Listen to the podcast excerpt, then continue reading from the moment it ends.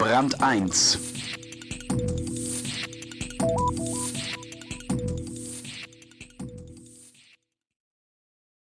Dass der Mensch unter großem Druck noch richtig gut funktionieren kann, spricht doch eher für ihn, oder?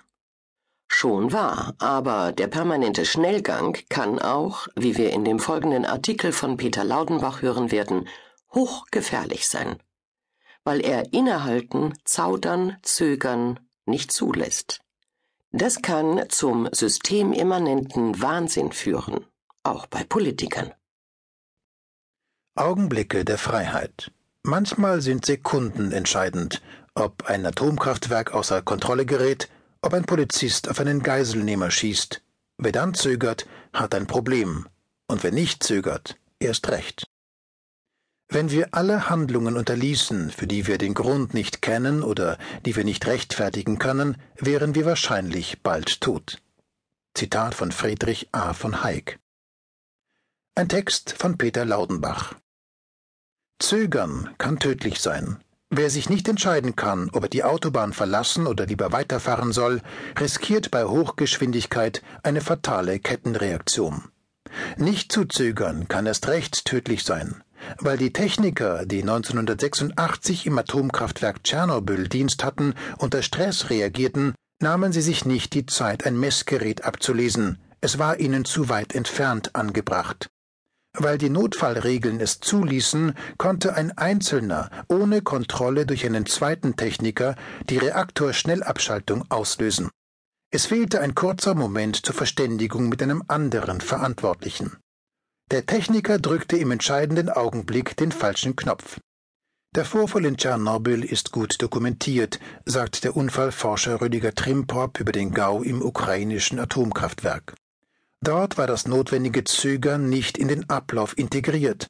In Tschernobyl ist vieles schiefgelaufen, weil intuitive Prozesse nicht eingeplant waren. Je komplizierter Abläufe sind, desto anfälliger werden sie auch für Fehlentscheidungen, spontane wie panische. Wer sich ein Zögern erlaubt oder durch vorgeschriebene Abläufe dazu gezwungen wird, hat bessere Chancen, solche Fehler zu vermeiden. Was zwischen Wahrnehmung und Reaktion geschieht, ist ein komplizierter Prozess.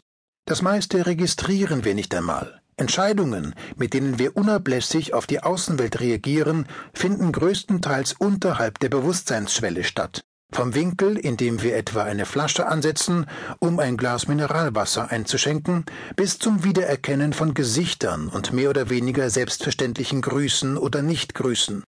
Komplizierter wird es, wenn diese Automatismen mit bewussten Denkprozessen kollidieren. Genau das geschieht, wenn wir für einen Moment stocken. Plötzlich greift die vertraute Routine nicht. Ob das Zögern nur ein Schulterzucken bewirkt, eine notwendige Korrektur oder ein Desaster auslöst, erfährt man erst nachträglich. Was auch immer auf dem Spiel steht, der Wechsel vom Autopilotmodus zum Innehalten und Neudenken lässt sich kaum für alle Eventualitäten verbindlich festlegen. Und was für die Achtsamkeit gegen Unfallgefahren im Alltag gilt, findet sich ähnlich auch beim Ablauf von Entscheidungen in Unternehmen. Menschen und Organisationen benötigen automatisierte Entscheidungsmuster, schon deswegen, um möglichst wenig Zeit, Nerven und Kraft an Routine zu verschwenden. Hauptsache, Sie können die Routine bei Bedarf verlassen.